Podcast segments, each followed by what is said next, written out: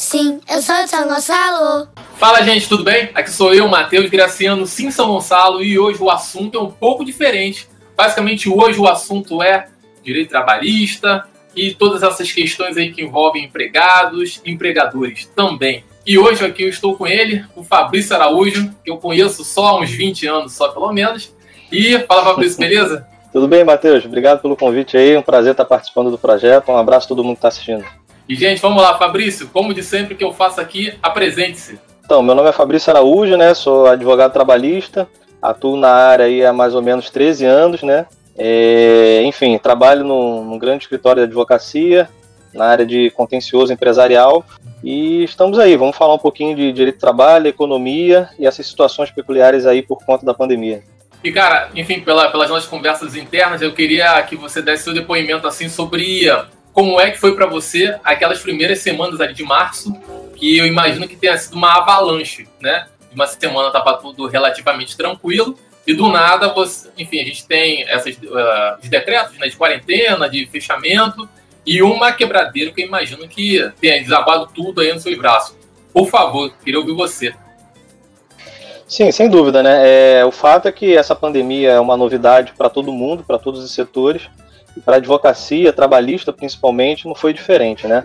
Uhum. É uma situação do qual a gente não está acostumada. É, enfim, a gente costuma dizer que tudo que aquilo que a gente aprendeu na faculdade, nesse momento, acaba sendo meio que quase que relevante, né? Porque diante de tanta novidade, de tanta medida provisória, de tanta coisa saindo, enfim, entendimentos, e a gente está tendo que a cada dia é, se aprofundar nos assuntos, né? Porque são muitas novidades em um espaço muito curto de tempo.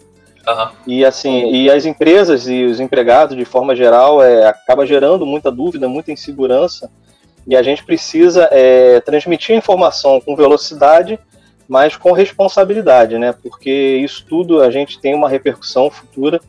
É, muitas das, das próprias, enfim, das próprios dispositivos das medidas provisórias é, tem juristas que é, consideram inconstitucionais, então assim é, gera uma insegurança, mesmo tendo uma, uma um dispositivo legal é, que, que, que o ampare, mas uhum. como é tudo muito novo e muita novidade, conforme eu disse, no espaço curto de tempo, isso gera uma insegurança muito grande. A gente não tem aí uma jurisprudência formada acerca do assunto, né?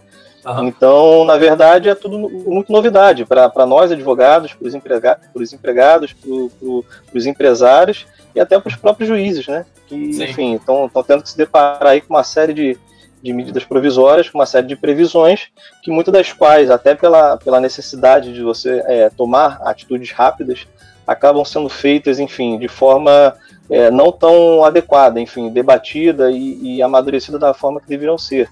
Então a gente aí viu constantemente medidas, medidas provisórias sendo aprovadas num dia e no dia seguinte já tendo uma outra de medida provisória revogando artigos da medida provisória do dia anterior. Isso para vocês então, é uma assim, loucura, né?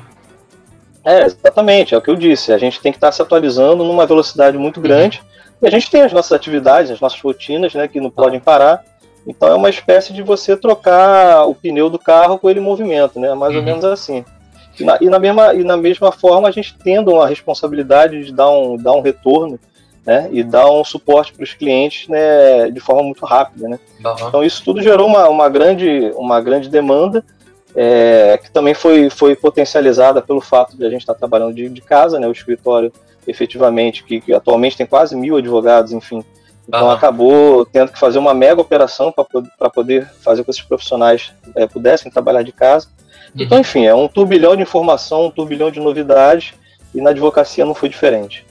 E aí eu acho que como muito provavelmente vai ter empresário, vai ter empreendedor, vai ter essa galera que está ali no front que, que mais sentiu, né? E eu sempre falo isso às para as pessoas porque é, a gente tem várias desigualdades no Brasil e a, o, a questão aí do auxílio, ela não vai para todo mundo. Né? E aí eu também entendo muitas das vezes que tem um meio do caminho das pessoas que, que fica se sente bastante desamparada, desamparada né? pelas questões, não só pela lei, mas também pela por viver um dia após o outro realmente. E eu estou falando especificamente de lojistas, as pessoas que têm um próprio negócio, que empregam uma galera. E do nada, né, por conta de enfim, questões políticas também, foi lançado, tirado da cartola esse fato do príncipe, né? E eu tô vendo também, eu vi essa semana que mais empresas, você vê quase dois meses depois, ainda estão demitindo com base nisso. Eu queria que você explicasse o que, que é, qual é o seu entendimento em relação a isso, né? O entendimento também das coisas que do, dos, das decisões e das medidas que já foram tomadas em cima dessa lei ou decreto. Eu, pessoalmente, vou te falar que eu não sei, então eu queria que você explicasse isso, por favor. É, inicialmente a gente tem que fazer uma ressalva, porque assim, é, é, as grandes corporações elas já possuem um corpo jurídico, porque ela já tem uma carteira de contencioso muito grande, então numa situação dessa ela vai acionar o seu corpo jurídico mais numa área é, consultiva e não tão contenciosa, mas ela já tem ali algum profissional ou um grande escritório que vale prestar serviço. Mas o pequeno e o médio empresário, ele efetivamente ele não tem um advogado à sua disposição. Enfim, então necessariamente no momento que ele precisa cortar custos e precisa é, é, otimizar a operação dele, ele se vê na, diante de uma necessidade de, de ter que contratar um profissional para prestar um auxílio jurídico. Porque se, tá. você imagine, se para nós advogados já está essa situação de desconforto, de insegurança, tu imagine para a pessoa que não tem formação em direito, está ali vendo, precisando tomar decisões e vendo o negócio dela é, sofrendo uma série de impactos e, enfim, ter que ter, ter essa preocupação é, com o direito em si, né? É, somado a isso, a gente tem uma série de episódios também governamentais que não contribuem muito também com esse cenário, né? Porque a gente percebe muita insegurança é, é na passagem das informações, é, não há uma comunicação efetivamente entre o governo, o Ministério da Economia, empresários, interesses dos sindicatos, dos, dos empregadores, enfim. Então isso tudo gera uma insegurança muito grande. É, e esse episódio que você citou do fato do príncipe, ele é um, ele é um, ele é um, é um cenário que assim a gente pouco vê no, no direito do trabalho, ou pelo menos pouco via até uhum. recentemente. É algo que nas faculdades, nas academias, é, é, um assunto que nem é debatido nos próprios livros doutrinários. Você tem pouquíssimo material sobre o assunto, porque na prática, efetivamente, você não, não é algo comum. É, uhum. tem um dispositivo na CLT que trata do assunto, mas até então ele, não, ele é de pouca utilidade. É, só que o presidente da República, num, naquela, naquela situação que ele estava, naquele confronto político com os governadores, e enfim, numa clara intenção, de, obviamente, de tirar a responsabilidade do governo federal, é, ele deu uma declaração, enfim, deu um, naquela uma de suas entrevistas dizendo que, que quem não pudesse que não pudesse efetivamente é, garantir o salário, o emprego de, dos seus empregados, e uhum. tentou ele jogar uma responsabilidade para os governos dos estados. O que foi uma medida, assim, é, independente de qualquer análise política, mas é, tentando se ater aqui a análise jurídica, é, foi de extrema irresponsabilidade, porque, assim, uhum.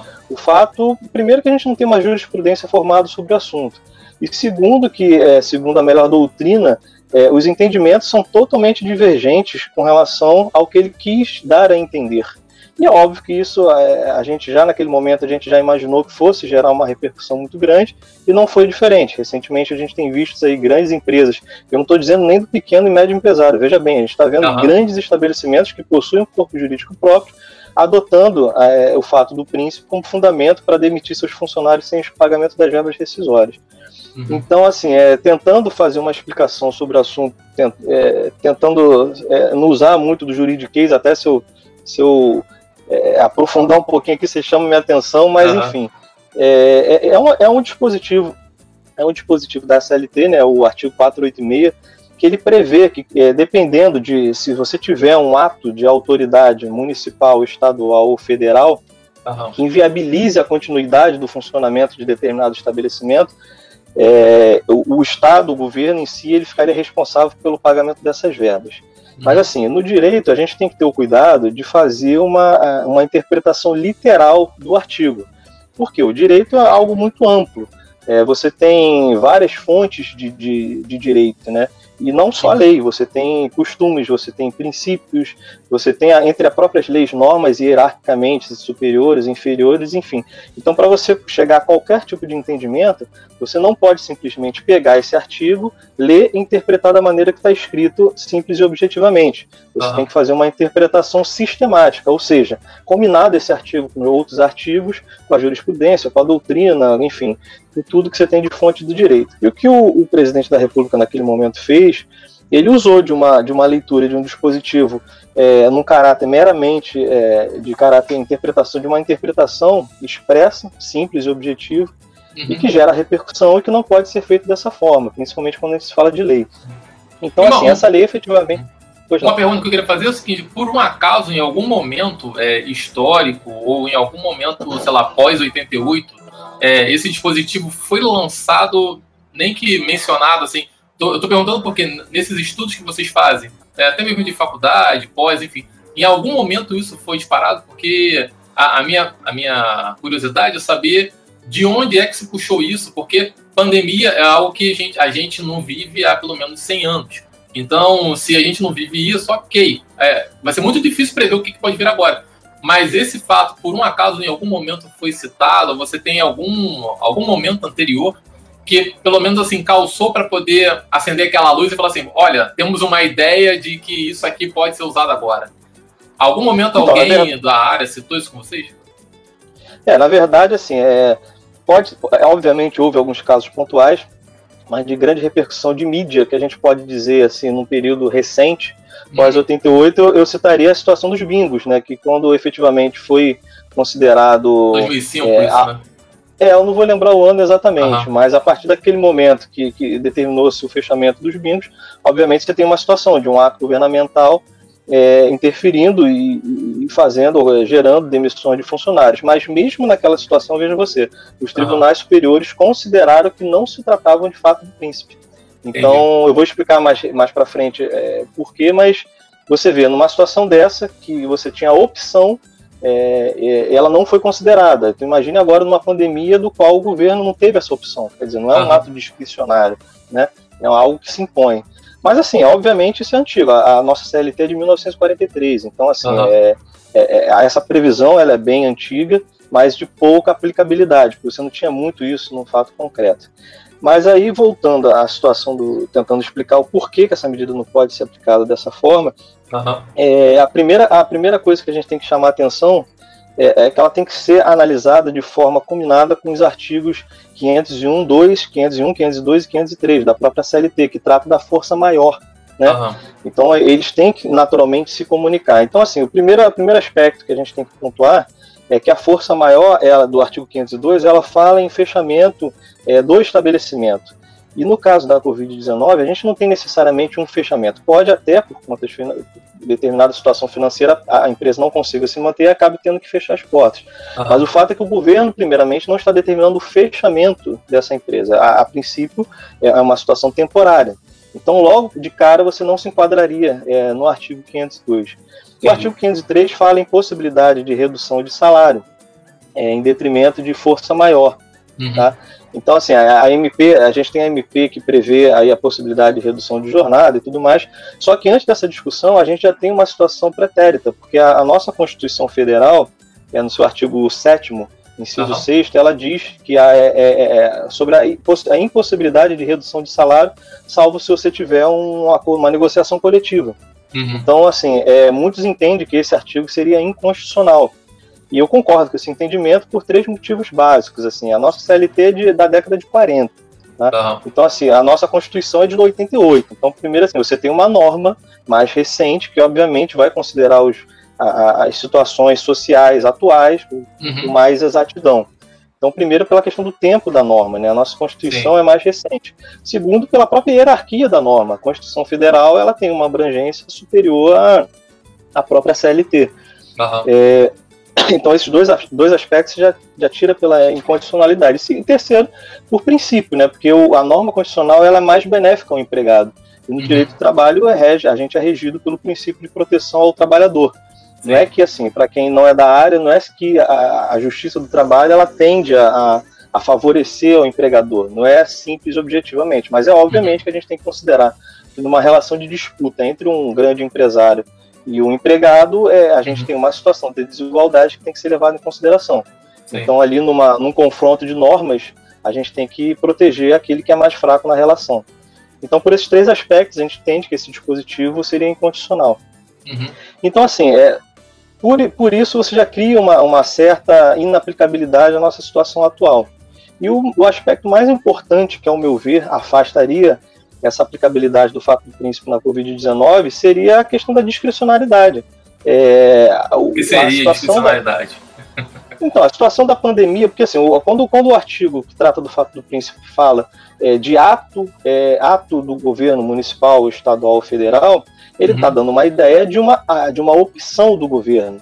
Quer dizer, sim. É, é, nesse caso, o governo ele não teve a opção. Porque, assim, uma coisa, vou te dar, te dar um exemplo de algo que se enquadraria ao meu ver. Um estabelecimento uhum. que, de repente, é fechado porque o Estado entende que tem que desapropriar aquele imóvel do qual o estabelecimento opera para a uhum. criação de um hospital ou para a passagem de, de, uma linha de metrô, algo do interesse público, enfim. Sim, sim. Ele pode fazer essa desapropriação, só que essa opção do governo em, em fazer esse movimento que vai gerar encerramento definitivo daquela empresa, aí eu entendo que é, é um ato discricionário do governo e, obviamente, ele tem que se responsabilizar. É, uhum. mas é diferente de uma pandemia. Primeiro que a pandemia não vai fechar o estabelecimento, é uma situação transitória do qual o governo tem que intervir, porque assim, a principal função do Estado é a garantia do bem-estar social. Então ele tem uhum. que proteger a coletividade, que é o caso da pandemia.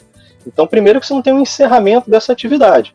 E segundo, que não é uma opção do governo. É, ele, ele, não tem que, ele não tem a possibilidade de escolher se ele vai combater o vírus ou não. Ele simplesmente tem que fazer.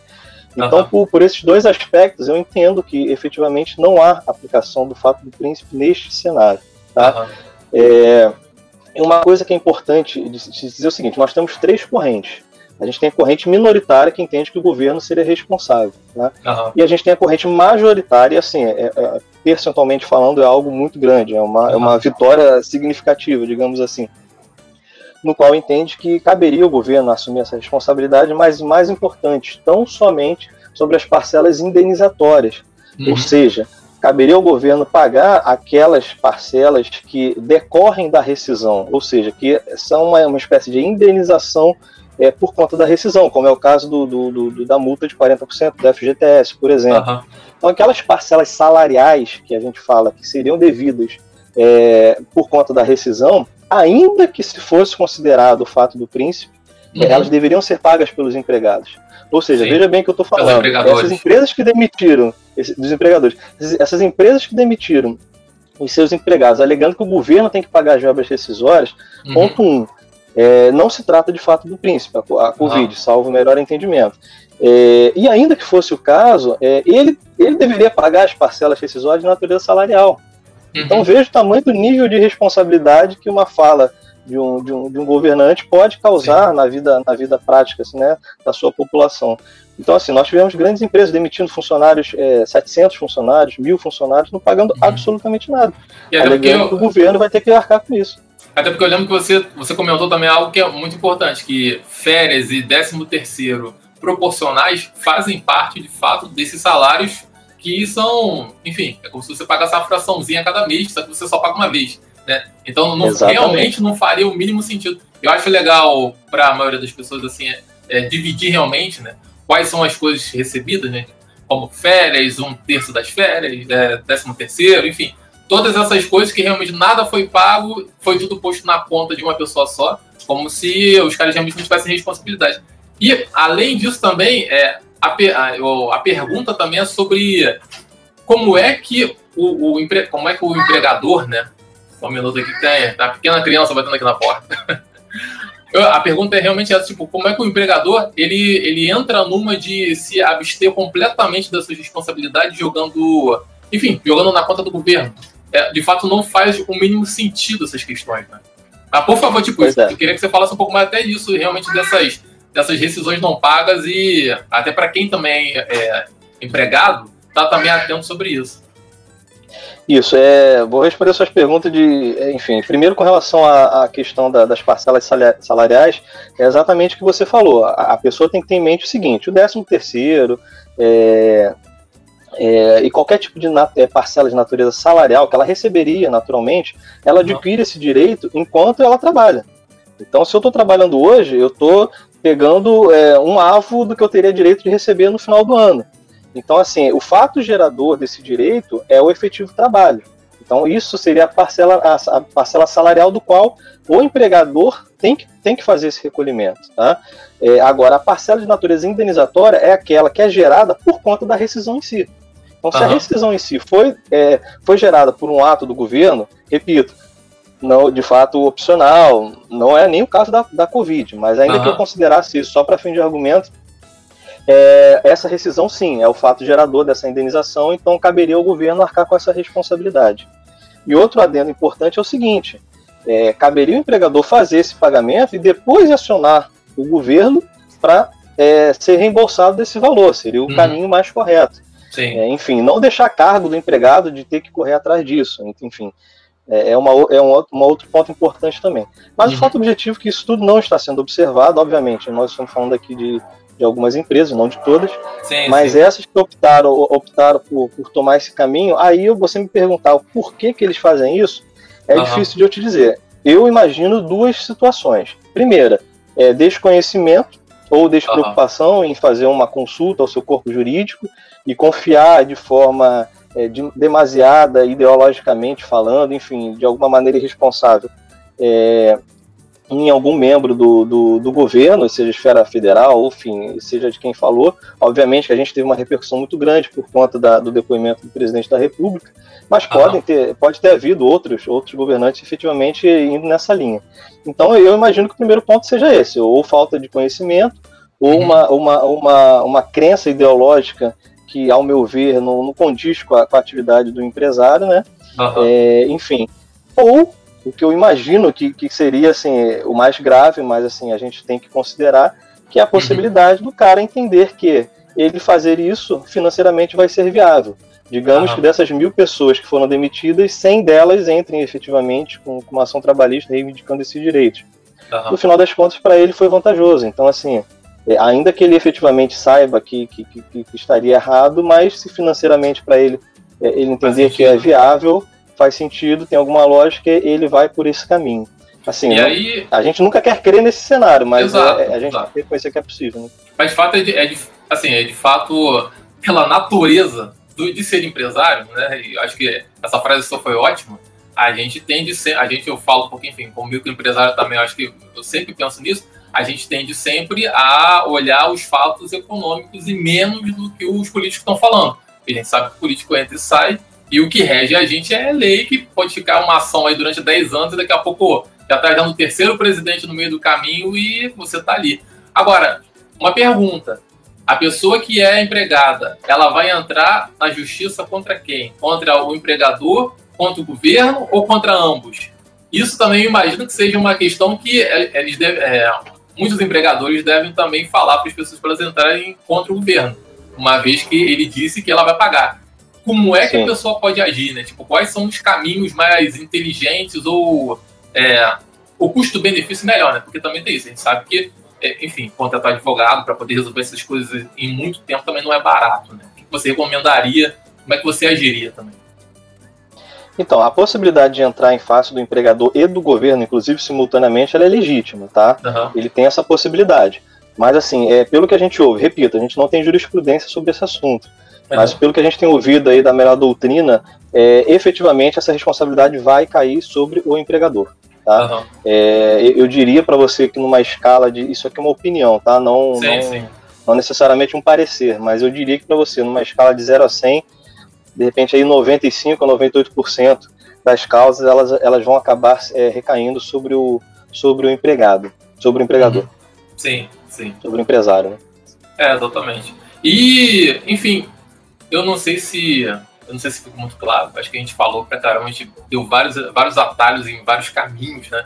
Eu queria também que a gente assim encaminhasse já mais ou menos para esse final e que você desse, de repente, suas, suas visões pelo o que está por vir, né? A gente não sabe direito quando é que a gente vai voltar, é, como é que será isso, enfim.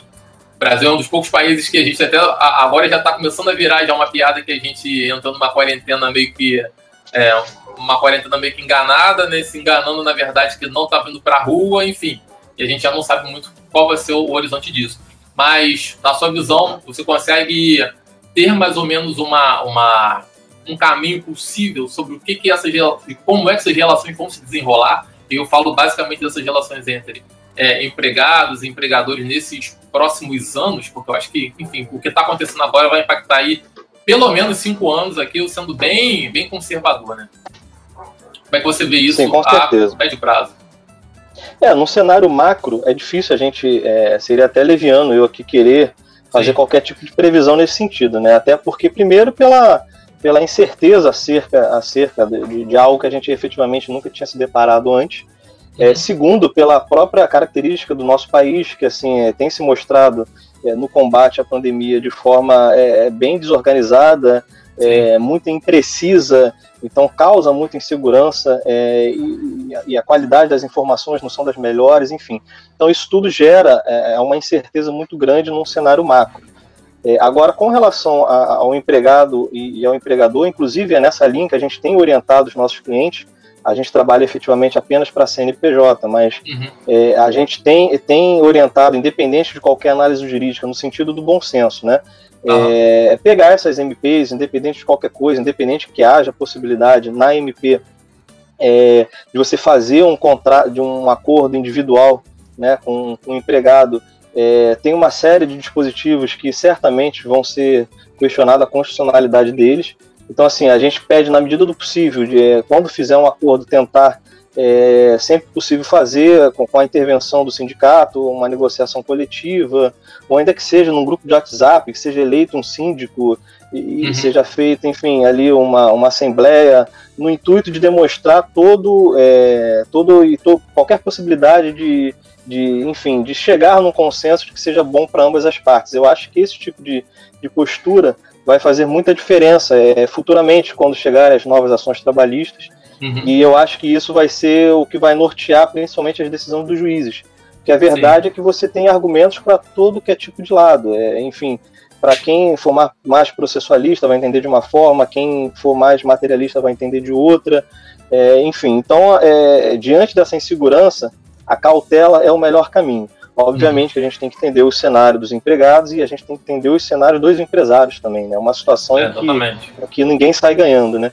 Então, e principalmente a gente ter, eu acho que o maior legado que a gente vai ter dessa experiência é se o Brasil finalmente conseguir separar os grandes, os grandes empreendedores do pequeno e do médio empresário, que assim são uhum. situações diferentes e as soluções para os seus problemas, para os seus conflitos também deveriam ser diferentes. Exato. No Brasil a gente tem o hábito de colocar no mesmo bolo e, e enfim, e delimitar os rumos da legislação como se fosse o mesmo, o mesmo cenário para todo tipo de empresário. Não é o caso, né? Sim. Então, assim, é, eu acho que esse seria o maior legado. Agora, com relação à previsão, realmente é muito complicado. Assim, é, a gente ainda está no, no, não sei se no ápice da, da epidemia, mas uhum. é, a, a, gente está chegando lá, ou se já chegou, acabando de, de descer. Então, assim, tem, tem um, um tempo ainda pela frente para a gente poder sentir melhor o que, que vai ser daqui para frente. Né? Os prazos uhum. dos tribunais, na maioria, é, estão suspensos, então a gente tem uma paralisação do judiciário aí, não total, porque eles estão trabalhando, despachando, Sim. saindo decisões e tudo mais, mas tem uma diminuição de demanda e, enfim, é, para a gente vai ser uma grande novidade. Até para nós, advogados trabalhistas, a gente vai ter que se reinventar e a gente vai se deparar certamente com muitos pedidos e muitas ações das quais a gente não tem habitualmente tratado nos últimos anos. Sim. A gente espera que efetivamente isso passe o mais rápido possível. Eu imagino que quanto mais a gente conseguir é, fazer com que essa curva desça, a gente, a gente vai retomar a atividade econômica mais rápido possível. Uhum. E a gente espera que, que, que, o governo finalmente consiga se, se organizar e, e passar uma mensagem segura é, e responsável para a gente que está, enfim, enfrentando essa, essa tempestade aí, é, nessa situação de dificuldade. Sim. Cara, uma outra coisa também que me bateu aqui agora, que eu acho também que eu não quero te botar no fogo, mas é, eu não sei se você anda acompanhando também as questões sobre é, a gig economy, né? Ou seja, todos os entregadores, que basicamente é a galera que está movimentando toda a economia na rua, e toda essa discussão entre até que ponto vai a relação empregatícia entre RAP, Uber Eats, Log e o, e o, o, trabalhador. Você, por acaso, acompanha essas, essas questões? Já leu sobre? E se sim, eu quero saber, assim, é, por acaso tem algum caminho sobre como é que isso vai se desenrolar num futuro breve?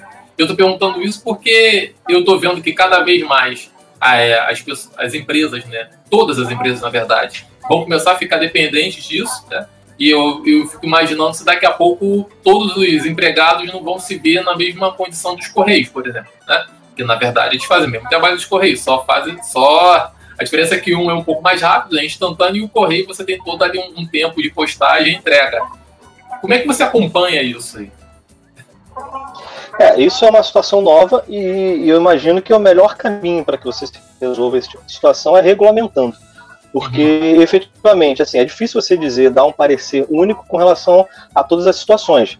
é, é, você não pode dar, ser leviando e dizer tem vínculo, não tem vínculo, sem analisar o caso concreto de, de cada é, é, trabalhador efetivamente, né? Então, assim, agora, o que, o, que, o que não tem como fugir é o fato de que é uma realidade nova e que a gente tem que sair daquele conceito antigo de que ou é empregado ou não é empregado. Sim. Assim, a gente tem uma série de, de inovações é, tecnológicas, sociais, que geram novas modalidades de trabalho e, uhum. enfim, que demandam uma legislação para que seja regulamentado esse tipo de trabalho. Então, assim, o que eu vejo, o que eu vejo muito é de que tem muita novidade e a gente utilizando, assim, é normas de, da década de 40. Uhum. É mais ou menos algo parecido que a gente enfrenta no processo penal, né? A gente tratar é, de dispositivos de 60, 70 anos atrás para a realidade atual. Então, assim, é, é normal que você vá ver inconsistências e, uhum. e, eu acho que o, essas situações desses trabalhadores vai por aí. Acho que tem que ter, ser dado um olhar especial para esse tipo de, uhum. de, de, trabalho e regulamentar. Eu acho que é o único caminho, Sim. porque o fato é que da situação que está é, e no cenário de precarização das normas de trabalho, esse pessoal ele fica cada vez mais à margem né, uhum. é, dos empregados e dos, dos, dos direitos trabalhistas efetivamente nessa última legislação que passou de 2017, né, eles não conseguiram, na verdade, eu estou perguntando realmente como leigo, não conseguiram determinar alguns dispositivos que conseguissem encaixar essas pessoas? Então, é, a reforma trabalhista em si, ela era algo que se, que se fazia necessário, efetivamente, a nossa legislação trabalhista, ela, é, ela era muito, muito defasada, só que, como característica, é, o processo político que a gente passou nos últimos anos atrapalhou muito.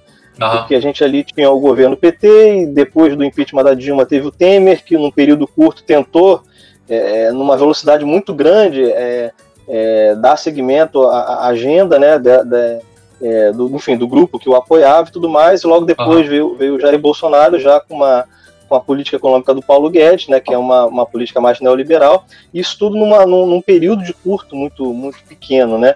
Então, qual é o grande problema disso? O grande problema disso é que você não amadurece, né? Você, uhum. você, você efetivamente passa texto de lei sem que efetivamente haja uma discussão pública de, é, envolvendo grandes jurídicas de todos os lados, obviamente, mas que possa, é, é, enfim, aparar as arestas e fazer algo de forma mais responsável, né? E uhum. de forma mais madura. Então, assim, quando você tem é, esse tipo de procedimento é, feito, como a gente se diz, nas coxas, acaba que você, infelizmente, gasta o cartucho de ter uma demanda efetivamente, que, que, que, era efetivamente existia, que era a necessidade de uma reforma trabalhista, mas você, você queima esse cartucho fazendo, enfim, atendendo interesses de grupos específicos, sem a participação de outros grupos, uhum. sem que haja um debate é, aprofundado sobre o tema. Enfim, tem, essa, e tem essas inconsistências. A gente tem visto assim na, a reforma da Previdência foi mais ou menos da mesma, no mesmo caminho, né? Uhum. E, e, como a gente está num período político de muita dicotomia, ou seja, acaba que o debate público fica restrito naquela situação de que tem que ter reforma ou não tem que ter reforma. E, uhum. e não é simples assim, né? Preto no branco, né? É, a gente tem ali tem que ter reforma, mas não necessariamente essa reforma, tem que ser feito, teria que ser feito alguns ajustes, enfim. Algumas uhum. pessoas ficam de fora, as outras ficam mais de. É, tem, tem um certo privilégio, enfim. Tudo que a gente Sim. já conhece historicamente é, no processo legislativo do nosso país, né? Uhum.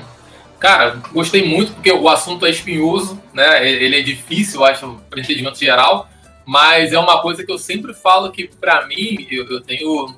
Eu sempre tive uma carência de que isso fosse explicado na escola, né? Tanto Constituição quanto Direito Trabalhista, porque todo mundo sai da escola, na verdade, sendo regido por isso. Então, para mim, assim, eu agradeço bastante porque ter essa conversa, ter tudo isso bem explicado, especialmente para tanto para o empresariado, né, que é 97% faz parte desse meio aí de médio para pequeno, que na verdade vai na cara e na coragem. Tanto para trabalhador também, que está muito na cara e na coragem, ou na rua, ou enfim, às vezes, muitas das vezes, sem carteira assinada, sem nada, é, ter o assunto minimamente assim explicado para mim é, é, muito enriquecedor. E, pô, obrigado novamente, né? E se quiser falar alguma coisa, alguma coisa final agora, fique à vontade, a gente vai e finaliza.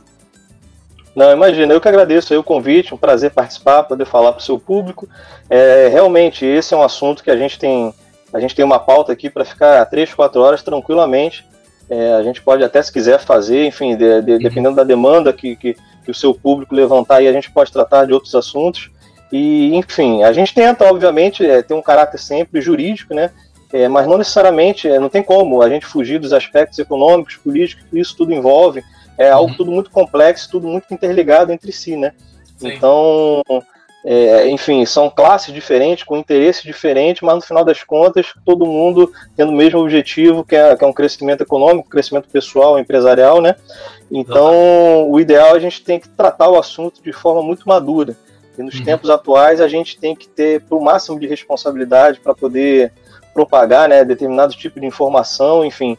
Então, eu acho que é sempre muito enriquecedor a gente poder dividir esse conhecimento para tentar, enfim, é, implementar na, na, na, cabeça da nossa população, é, dos brasileiros de forma geral, essa mentalidade um pouco mais racional e menos emocional acerca dos assuntos. Né?